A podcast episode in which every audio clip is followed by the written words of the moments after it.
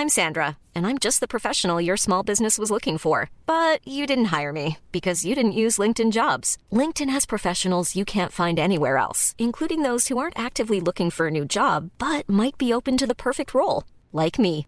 In a given month, over 70% of LinkedIn users don't visit other leading job sites. So if you're not looking on LinkedIn, you'll miss out on great candidates like Sandra. Start hiring professionals like a professional. Post your free job on linkedin.com/people today. Bonjour à tous et bienvenue sur Positron, l'émission qui vous fait un zapping de bons plans tellement excellent que vous n'aurez plus jamais le temps de vous ennuyer.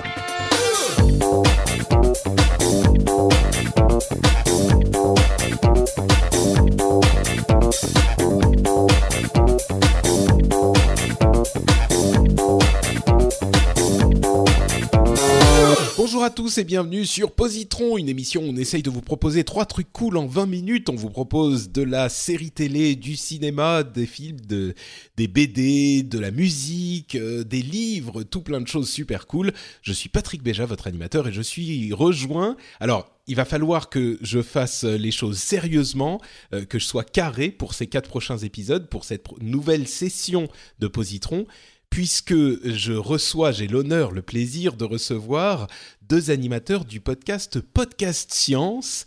Et ce sont des gens très sérieux. Comment allez-vous, messieurs? Alors j'ai Alan d'un côté, du côté plutôt des montres précises, et euh, de l'autre côté, du côté, allez, qu'est-ce qu'on va dire? Des grèves, euh, j'ai Nico. Comment ça va, les gars? Ça va, ça va. Je, je sais pas lequel de nous deux est sérieux, mais, mais je suis pas. C'est la science qui est sérieuse, Ah, la, ouais, mais la science, on peut se marrer avec la science aussi. Ouais, c'est ça, C'est c'est ce qu'on va peut-être essayer de montrer, même avec des. Exactement. Bah, je suis content de vous recevoir parce que euh, j'avoue que ça fait quelque temps que j'ai pas écouté Podcast Science, mais c'est l'un des podcasts euh, qui m'avait le plus intéressé il y a quelques années. Et vous abordez, on pourra en parler en fin d'émission, mais vous abordez de la, science de manière euh, hyper passionnante et effectivement tout à fait distrayante. Donc c'est, c'est un- une excellente émission que j'invite les auditeurs à découvrir. Et s'ils ne sont pas encore convaincus par le concept, ils pourront être convaincus par votre éloquence dans cette, é- dans cette émission et dans les trois suivantes, puisque vous me rejoignez pour euh, cette nouvelle session de quatre épisodes de Positron. Vous êtes euh, quelques mots à dire avant qu'on se lance? Je vous, laisse, euh, je vous laisse parler un peu. Euh, Vas-y. Euh, non, mais j'allais te céder la parole quand il s'agit d'être éloquent. Ah, ils sont très- tellement polis. non, mais du coup, on aura peut-être deux, deux mots à, la fin, à la fin du, podcast de Podcast Science. Mais ouais, ouais, on va essayer de faire de la science euh, où on, sans prise de tête, où on s'amuse. Donc euh, voilà. Et puis on a tous, les- on a tous les deux ramené des, petites choses aussi euh, qui permettent à des gens qui ne, qui ne croient même pas forcément qu'ils aiment la science ou qui sont pas faits pour ça, qui pourront même s'amuser ou aimer ça. Donc euh, ça devrait être sympathique. Magnifique. Je vois le programme, effectivement. Il y a pas mal de science. Il n'y a pas que de la science, mais il y en a un petit peu, mais toujours de manière intéressante. Donc, euh, merci à vous, à vous deux d'être là. Euh, J'espère que les choses se passeront bien pour vous. Entre parenthèses, je précise, euh, on raconte toujours un petit peu sa vie hein, dans les podcasts, et moi, je fais rentrer les auditeurs dans ma vie. Euh, je vous remercie aussi de votre patience parce que on avait rendez-vous à 10 heures du matin pour faire cet enregistrement, et moi, comme un abruti, j'avais pas noté euh, que, que c'était 10 heures du matin. Je pensais que c'était à 2 heures de l'après-midi. Et donc, je suis allé prendre ma douche tranquillement, machin. J'avais même pas mon Apple Watch. Et donc, les mails que vous m'avez envoyés sont restés sans, sans. Enfin, je les ai pas remarqués. Et vous avez attendu très gentiment. Et donc, euh, je, je m'excuse publiquement. Voilà. Je suis désolé. Ça a laissé tout loisir à Alan de critiquer la ponctualité française. Donc c'est parfait. Et, et l'Apple Watch. et l'Apple Watch, les deux. Bah, c'était juste le, le jour où je l'avais pas sous la douche. C'est malheureux quand même.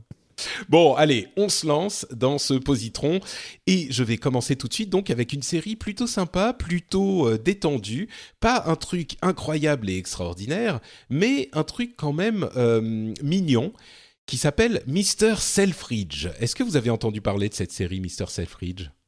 Ça me dit rien du tout. Non plus. bah, c'est- c'est- ça m'étonne pas tellement. En fait, euh, c'est une série qui est pas très connue et objectivement, elle n'est pas invraisemblable, mais c'est une série qui, je pense, pourra plaire à pas mal de monde et je la conseillerais vraiment à tout le monde. Elle est gentille, elle est sympa et c'est en fait une série qui reprend. euh, avec un petit peu de liberté, l'histoire de d'un monsieur Selfridge qui aurait ouvert au début du siècle dernier le, le grand magasin, le Selfridge, à Londres.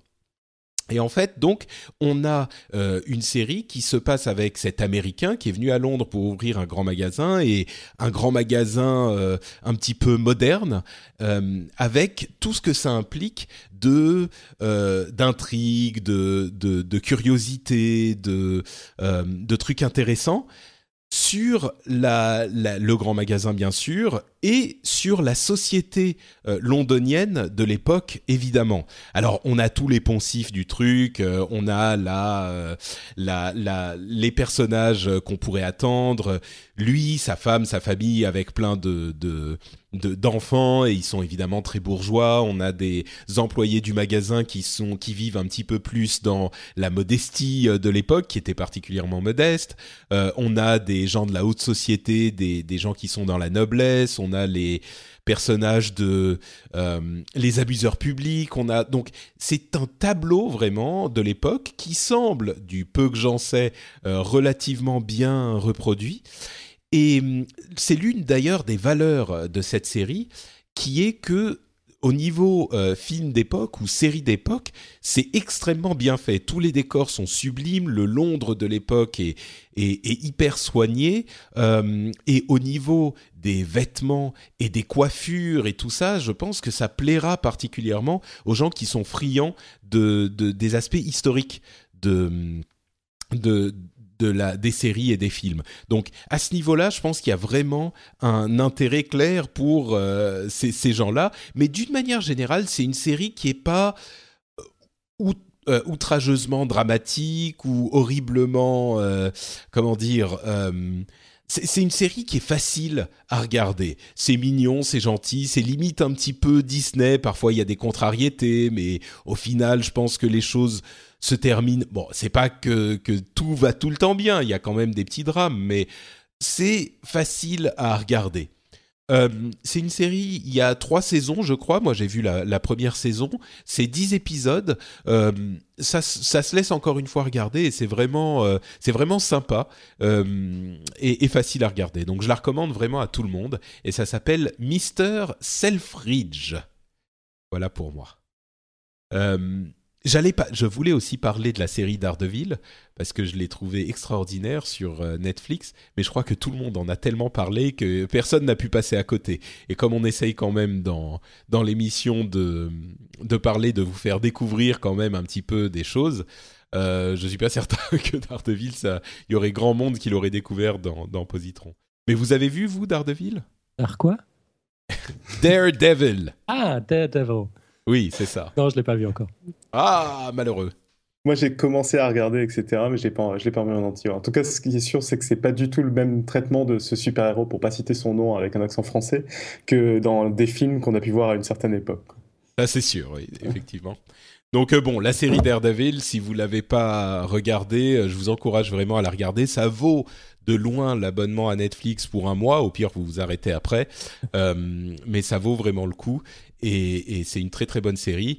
Mais bon, comme tout le monde en a parlé, comme je disais, je me suis rabattu sur Mr. Selfridge, qui est une série vraiment sympa aussi et que vous découvrirez peut-être comme ça. Bah, en tout cas, tu m'as donné envie. Moi, j'adore ces, séries britanniques. Ils, sont vraiment bons pour, euh, pour les séries historiques avec reconstitution euh, de, l'atmosphère de l'époque et tout ça. J'en avais jamais entendu parler, mais je vais, je vais aller voir. On le trouve sur Netflix? Euh, non, elle passe sur euh, OCS et sur d'autres chaînes en France, et puis les DVD sont disponibles à, bah, partout, quoi. Donc euh, voilà. Et, et d'ailleurs, je voulais mentionner aussi ah comment elle s'appelle cette autre série du début du siècle qui a beaucoup beaucoup. Downton Abbey.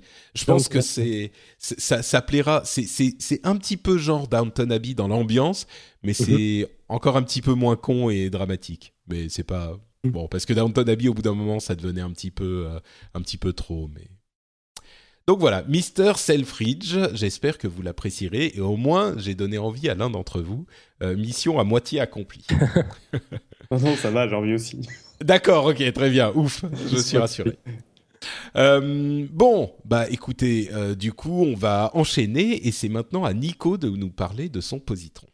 Ouais, alors bon, je vais avoir du mal avec l'introduction que tu nous as fait à, à, à cacher que j'ai pas mal étudié les sciences, et pourtant, en fait, c'est seulement en première année de thèse, c'est-à-dire il y a une petite dizaine d'années, qu'au Pays de la Découverte, que j'ai découvert qu'il existait une toute autre façon de raconter les sciences que ce qu'on avait à l'école, justement, c'est-à-dire une science sans gros mots, ces mots compliqués, incompréhensibles dont raffolent certains scientifiques, qui donnent une part belle à l'histoire, et en particulier aux échecs. Euh, à l'école, on, parle souvent très peu des, des échecs qu'il y a eu dans les théories scientifiques, qui souvent sont tout aussi croustillants que, que les réussites qui donnent les théories actuelle, et surtout en la racontant, c'est-à-dire en donnant, en racontant comme une belle histoire, voire comme un roman, euh, au lieu de présenter une suite de concepts. Et en fait, cette découverte, ben, je l'ai fait avec un auteur, Simon Singh. Je l'ai bien prononcé, Alan, c'est bon? Non, c'est Simon Singh. Mais c'est c'est bien. donc et c'est sur lui que je vais porter mon premier conseil. Donc plus qu'un livre, c'est carrément un auteur.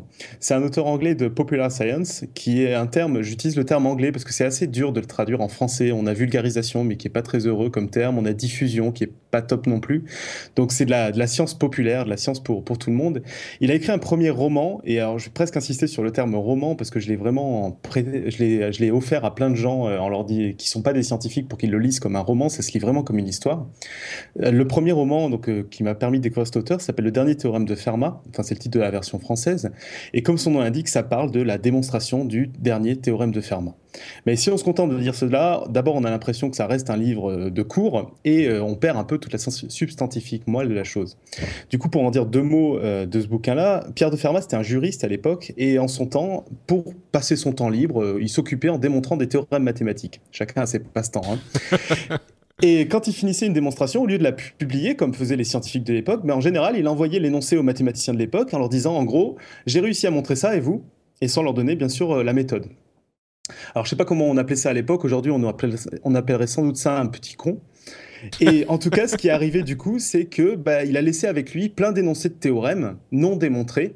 Et entre autres, dans un exemplaire d'un livre de mathématiques qu'il utilisait pour euh, apprendre les mathématiques, on a trouvé l'énoncé du dernier théorème de Fermat que je vous ferai pas ici, c'est pas pas très utile, mais qui qui donc était un énoncé d'un théorème qui s'est avéré juste après. Donc à l'époque, c'était qu'une conjecture, quelque chose qui n'avait pas été démontré, avec un petit commentaire maintenant célèbre.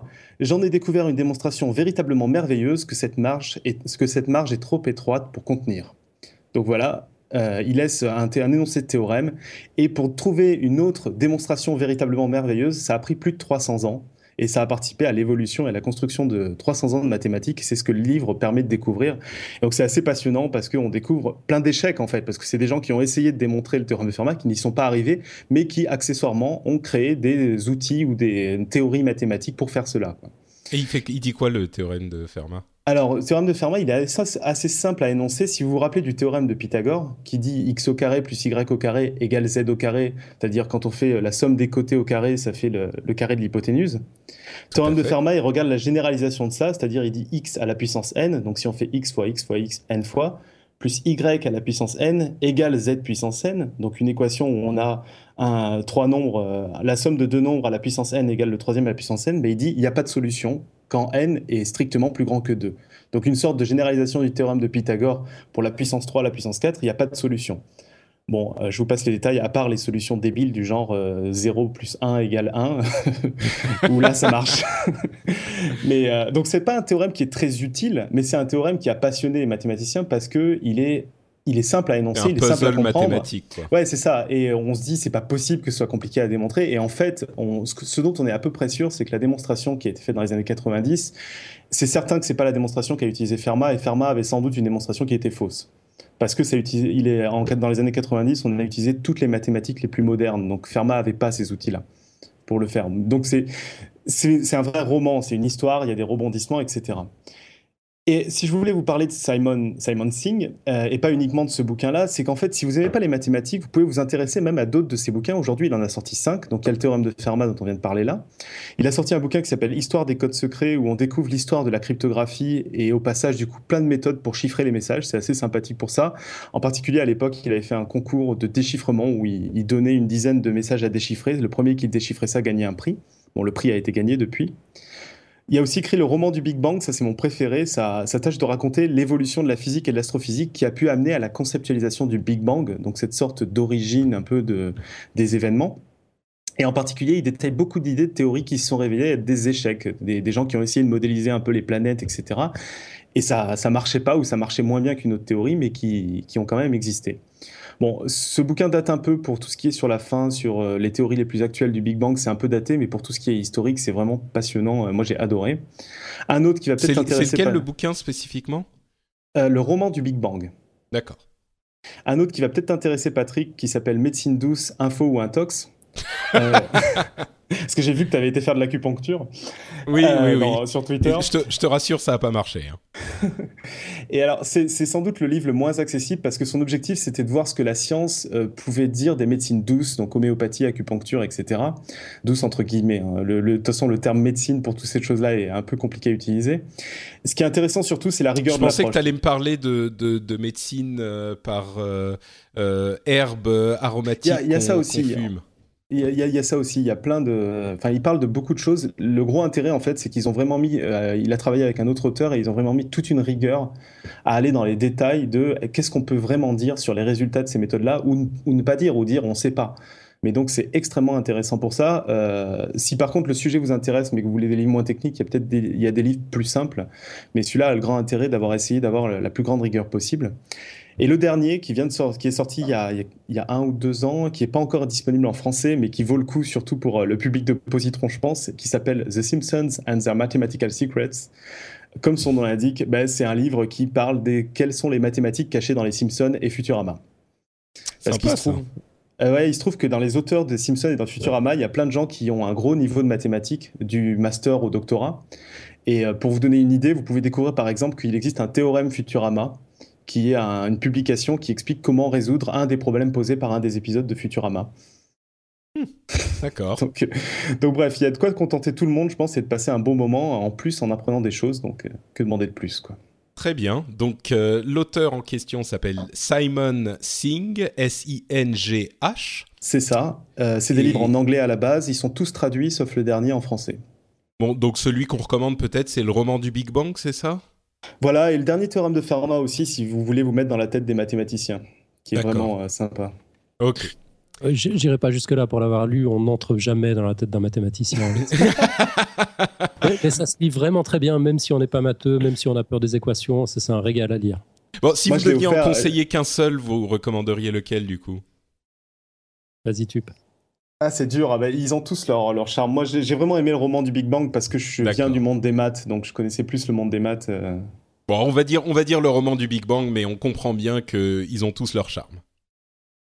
Très bien. Bah écoute, merci Nicolas. Euh, on va, je t'appelle Nicolas, hein, mais euh, ouais, Bon, c'est, ça, ça, passe. Euh, et puis on va donc maintenant donner la parole à Alan, qui va nous parler lui aussi de, de choses intéressantes. Je te laisse euh, faire découvrir aux auditeurs ce dont tu veux nous parler. C'est un petit peu moins sérieux que ce dont vous avez parlé, mais, c'est plutôt fun. Je ne sais pas vous, mais moi, quand je me trouve nez à nez avec une carte, je peux y passer des heures. Je regarde dans tous les coins, j'essaie de trouver des liens entre les choses. Et puis là, je suis tombé sur une, une série de deux livres qui s'appelle L'Atlas des préjugés du bulgare Yanko Tsvetkov. Et ces deux livres vraiment très marrants. En gros, sur chaque page, il y a une carte géographique euh, sur laquelle le nom de chaque pays est remplacé par le préjugé qui les concerne, selon évidemment la perspective. Alors, par exemple, dans le premier volume, il y a une carte de l'Europe vue par les Français. À la place de la France, on trouve ben, la France, normale, euh, mais le Maghreb, lui, ne forme plus qu'une vaste région un peu grise qui s'appelle Avant, c'était français. la Grande-Bretagne, c'est le pays qui assassine les vierges. L'Irlande, c'est le pays des catholiques. L'Allemagne, ben, ce sont vos meilleurs amis. L'Italie, c'est un peuple bruyant et amical. Alors vous me direz que c'est un peu cliché, mais vous allez voir, je suis sûr que ça vous parle. Je vais tester un peu vos préjugés. Vous êtes français tous les deux, non? Bah oui. Bon, alors à quel pays vous pensez si je dis plombier? La Pologne. Bien sûr. si je vous dis danseur de flamenco? L'Espagne. Voilà, bouffeur de boulettes? Bouffeur de boulettes. Euh, la Suède Ouais, bien sûr.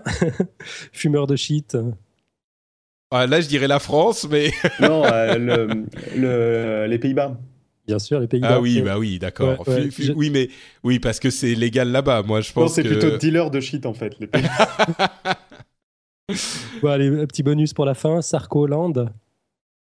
Sarkoland C'est Neuilly-sur-Seine, non? Ou je sais pas. C'est la Hongrie. La... Ah, parce, ah oui. parce que son père était hongrois. Voilà. D'accord. Oui, ok. Très Et, bien. et puis, bah, quant à la Suisse et la Belgique, bien sûr, elles ont le même nom. Ça s'appelle Semi-France dans les deux. D'accord. Et, et donc, il y a, il y a des cartes, euh, c'est c'est un truc avec plein de cartes sur euh, la manière dont chaque pays voit le monde, c'est ça? Ouais, c'est un peu ça, ouais. Donc là, c'était l'Europe vue par les Français, mais en tournant les pages, la perspective change. Ainsi, pour les Italiens, la Suède est le pays des prix Nobel, la France, c'est l'Empire Bruni, la Suisse, c'est les montres, le Royaume-Uni, c'est Wembley, et la Pologne, c'est l'État papal. J'aime bien les préjugés suisses aussi. Vu de chez nous, la Suisse, ben, c'est le monde, normal. La Oui, Grande-Bretagne est divisée entre les alcooliques au nord et la City au sud. Les Suédois ben, sont comme nous, mais en plus ennuyeux. D'accord. L'Italie, c'est le tiers-monde, et la France, c'est l'Ouest sauvage, en français dans la version anglaise. Bref, c'est un peu débile, mais franchement, c'est extrêmement marrant, c'est pas du tout politiquement correct, et c'est le livre parfait quand on n'a rien d'autre à lire aux toilettes. D'accord. Écoute, euh, ça a l'air assez, assez sympa. Je pense que c'est le genre de truc qui fait un excellent cadeau, en fait. Absolument. Ouais, j'ai l'impression. Bon, très bien. Donc ça s'appelle l'Atlas des préjugés. Euh, c'est disponible, bah, j'imagine, euh, un petit peu partout, mais Ouais, c'est disponible un peu partout. c'est un gros livre ou? Non, non, c'est un de ces petits livres au format un peu bizarre. Il est, il est carré, mais il n'est pas très épais. Il fait une soixantaine de pages. D'accord. Ok, très bien. Eh ben écoute, euh, merci bien. Je, je trouve euh, je trouve ça pas mal effectivement. L'Atlas des préjugés. Euh, t'as un prix juste pour qu'on par curiosité? Je vais essayer de chercher sur Amazon l'Atlas des prix de parce que je l'ai sous les yeux, là, j'ai la version anglaise, du coup, il n'y a pas le prix. 15 euros. Voilà, 15 euros. Bon. Ouais, sympa. D'accord, très bien. Donc l'Atlas des préjugés euh, qui est disponible visiblement dans toutes les bonnes librairies. Merci beaucoup Alan, merci donc à vous tous. Euh, je rappelle à nos auditeurs ce dont on a parlé aujourd'hui. Il y avait une série pour tous qui s'appelle Mr. Selfridge, un livre en particulier qui s'appelle Le roman du Big Bang, mais d'une manière générale tous les livres de Simon Singh, qui fait des livres de sciences populaires qui sont pour tous aussi. Et enfin, l'Atlas des préjugés, euh, qui est une série de livres qui est pour tous aussi. Euh, avant qu'on se quitte, donc, j'aimerais euh, bien sûr que vous me disiez quelques mots sur Podcast Science et ce que vous faites sur Internet en général. Allez, honneur à toi, Alan. Oh, c'est gentil. vieux dictateur. Euh, je, je suis le dictateur déchu de Podcast Science, c'est Nico Tup et le nouveau dictateur. C'est notre modèle de gouvernance. Si on veut que les choses se fassent, à un moment, il faut quand même. Vous alternez. C'est ça. Démocratie dictatoriale. C'est un peu ça. C'est-à-dire que chacun y va de ses bonnes idées, puis à un moment, il faut quand même que quelqu'un décide pour que les choses se fassent. et C'est le rôle du, du dictateur bienveillant. C'est c'est une, euh, c'est une bonne méthode. Je pense que c'est pas mal ça, effectivement. Mhm. Et Podcast Science, c'est une, c'est une chouette aventure. Euh, au départ, c'était né de mon constat de l'absence de ce que Nico vient d'appeler justement de la science populaire sur Internet. C'est-à-dire qu'en en France et dans les pays francophones en général, il y a cette tradition de la vulgarisation avec tout ce que ça, ça contient comme connotation un peu un, peu top-down. C'est-à-dire qu'on on a les détenteurs d'un savoir qui vont faire l'effort de le partager avec la plèbe, euh, qui vont rendre tout ça vulgaire. En tout cas, c'est- comme ça que moi je perçois euh, la, connotation dans le mot vulgarisé. Alors qu'il y a une tradition dans les pays anglophones depuis longtemps, ça, remonte déjà à l'époque de Darwin, euh, d'essayer de rendre la, science populaire, accessible à tous. Euh, et si un auteur, si un, scientifique américain ou anglais est aussi un auteur de best-seller, bah, il sera bien vu dans sa communauté, ce qui n'est pas exactement le, cas en France. Donc je voulais faire quelque chose qui réponde un peu à ça, c'est-à-dire qui s'adresse à des adultes, sans le côté euh, gnangnan de, de la vulgarisation pour les enfants, mais, qui s'adresse, qui répondent à leur curiosité. Euh, en fait, je me suis rendu compte avec les années, en rodant un peu le discours, qu'il y a un gros biais dans la vulgarisation à la francophone, c'est-à-dire qu'on a tendance à surestimer les connaissances des gens, du coup on utilise un vocabulaire super spécialisé, et sous-estimer leur intelligence, on leur parle un peu comme à des gamins. Parce qu'on a essayé de faire avec Podcast Science, c'est précisément le contraire. Ne jamais surestimer les connaissances des gens, parce qu'après tout, euh, ça demande pas mal de recherche, quoi, quand on, quand on s'intéresse à un sujet particulier en sciences, et tout le monde n'a pas accès, tout le monde n'a pas le temps de lire trois ou quatre bouquins sur, euh, sur un truc qui l'intéresse avant de pouvoir se faire, euh, se faire une idée un peu plus précise. Donc on ne, sous, on, ne surestime jamais les connaissances, on essaie toujours d'utiliser un vocabulaire que tout le monde comprenne. C'est un exercice vachement difficile de faire passer des concepts complexes avec le vocabulaire du bac, en gros, hein, le vocabulaire d'avant spécialisation. Et puis, on ne sous-estime jamais leur intelligence, parce que tout le monde est capable de comprendre n'importe quoi. Je pense que c'est notre spécificité en tant qu'humain d'avoir cette, cette, intelligence formidable. Euh, je, pense vraiment qu'on peut tout comprendre. Il faut juste qu'on nous prenne par la main, qu'on nous raconte la bonne histoire. Et c'est ce qu'on essaye de faire dans, dans Podcast Ça, ça marche plutôt bien maintenant. Ça, ça fait quatre ans et demi que, le projet a démarré. Pourrait croire qu'on a abordé tous les sujets qu'il est possible d'aborder. Je pense que c'est juste la pointe de l'iceberg. On pourrait partir pour encore 50 ans à ce rythme-là. On aurait toujours de nouvelles choses à dire. On pourrait euh, même en faire une infinité, on n'aurait pas tout dit. enfin voilà, ce qu'on voulait montrer aussi, c'est que la science, c'est intéressant. Elle a une histoire à raconter. C'est pas forcément barbant. C'est pas raconté par, par des vieux schnocks en, en blouse blanche. Euh, c'est quelque chose de très vivant. C'est c'est un processus, c'est une démarche, c'est des certitudes qui se remettent en question sans arrêt. C'est comme ça que ça avance. Euh, et, c'est absolument passionnant. Et on voulait partager cette passion. C'est ce qu'on fait semaine après semaine. Eh, c'est magnifique, dis-moi. tu m'as presque amené une petite larme à l'œil là. Ça, oh. ça, donne, ça donne vraiment envie, en tout cas. Euh, est-ce que, bah, du coup, est-ce que vous pouvez, euh, tu peux me dire où on peut retrouver cette merveilleuse émission? mais bien sûr. Euh, le plus simple, c'est de passer par notre site web. Donc, c'est www.podcastscience.fm. Euh, podcast Science, tout collé en un mot, science au singulier. On nous retrouve aussi, bien sûr, sur SoundCloud, euh, sur iTunes, sur les réseaux sociaux, Facebook, Twitter, Google.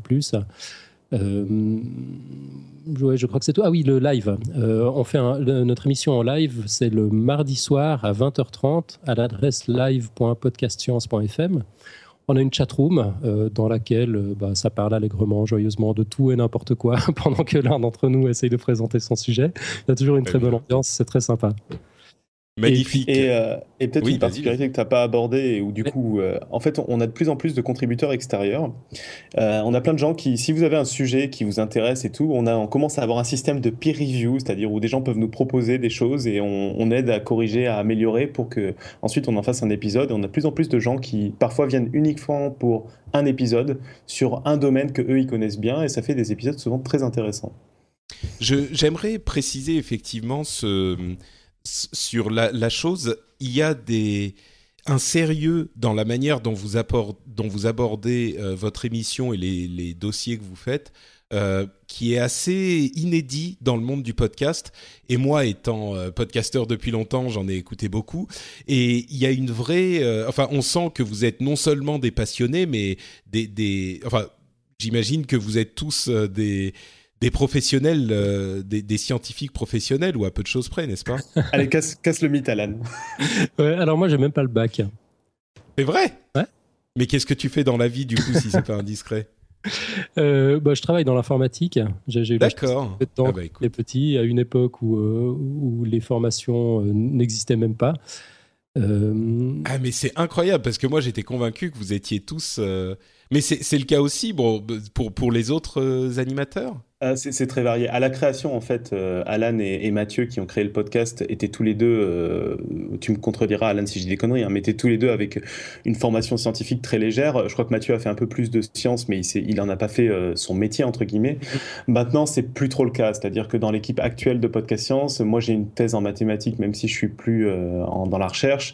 On a Johan qui, qui, lui, est en train de travailler, enfin, qui est en postdoc en astrophysique. On a Irène qui est dans un labo de biologie. On a, on a des gens qui sont beaucoup plus scientifiques qu'avant. Mais après, on en a d'autres qui ne le sont pas et qui ont fait des dossiers. On a Julie qui, euh, qui elle, travaille dans le bâtiment, donc qui n'est pas particulièrement euh, scientifique et qui parfois nous a fait euh, un ou deux dossiers.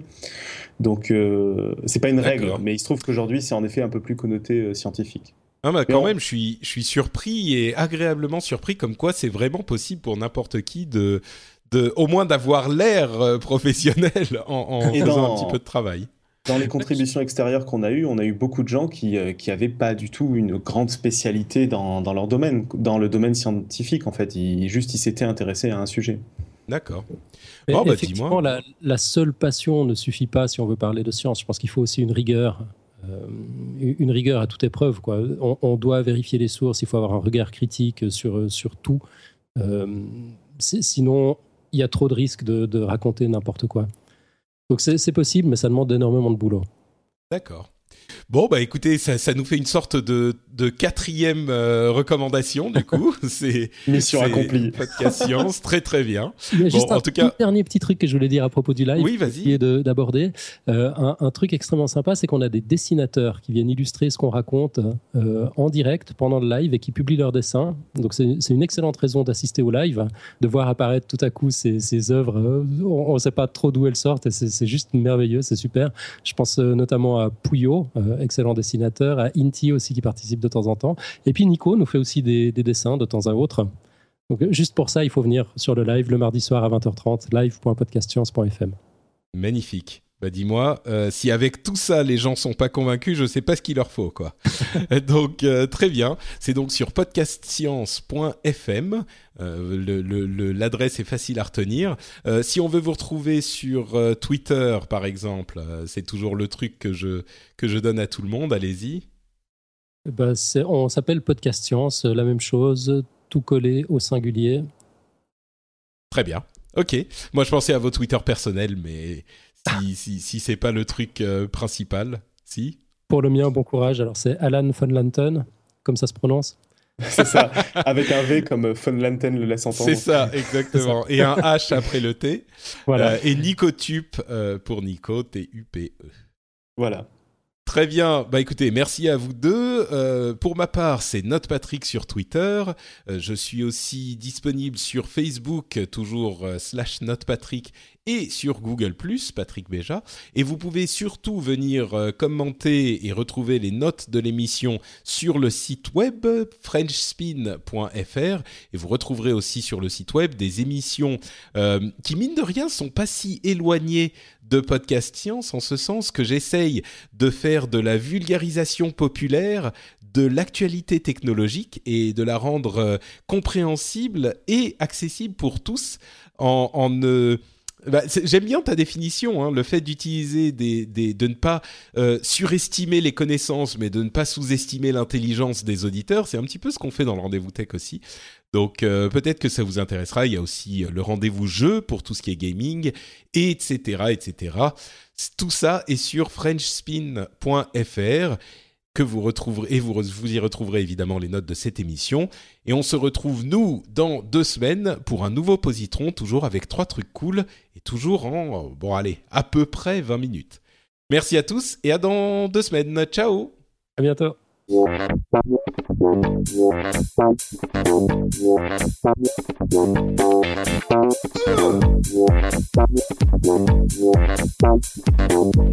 Thank you.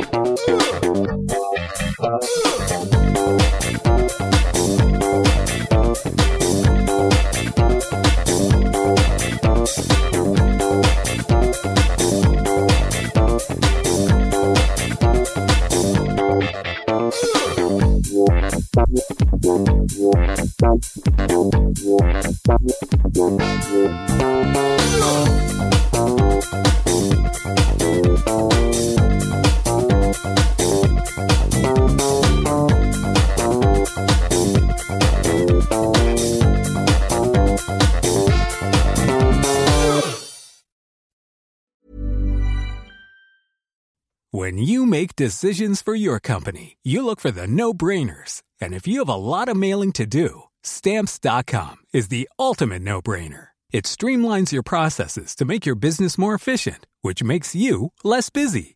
Mail checks, invoices, legal documents, and everything you need to keep your business running with Stamps.com.